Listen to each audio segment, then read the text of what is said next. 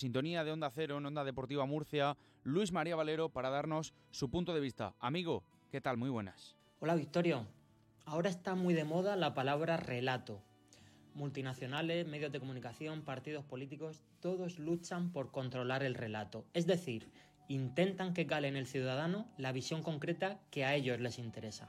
Y de paso, buscan desviar así la mirada sobre otros enfoques que les resultan más perjudiciales. Hasta la pasada semana, en el Murcia estaban señalados todos. La plantilla en su conjunto, en mayor medida el entrenador y en máxima medida el director deportivo. Todos cuestionados. Pero todo cambió con esas inusuales comparecencias de Pedro León y Pablo Alfaro.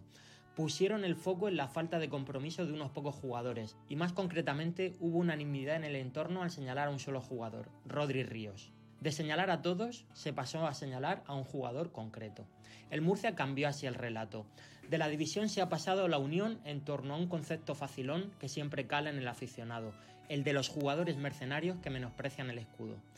Pablo Alfaro, que probablemente estaba al borde de la destitución, dijo que lo que le preocupaba a medio plazo era extirpar el cáncer y la metástasis, en referencia a esas supuestas manzanas podridas del vestuario. Con esas desagradables palabras consiguió girarlo todo. Ahora existe la tentación de pensar que bastante ha hecho Pablo Alfaro para el mal ambiente que ha reinado en el vestuario.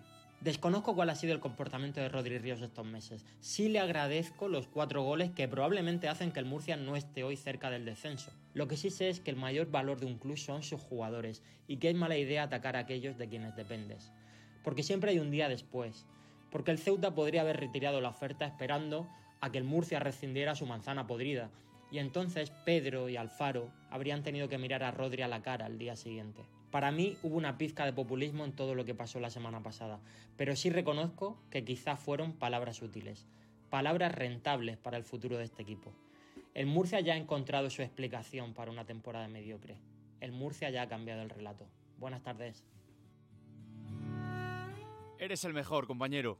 Dos de la tarde, 24 minutos, Onda Deportiva Murcia.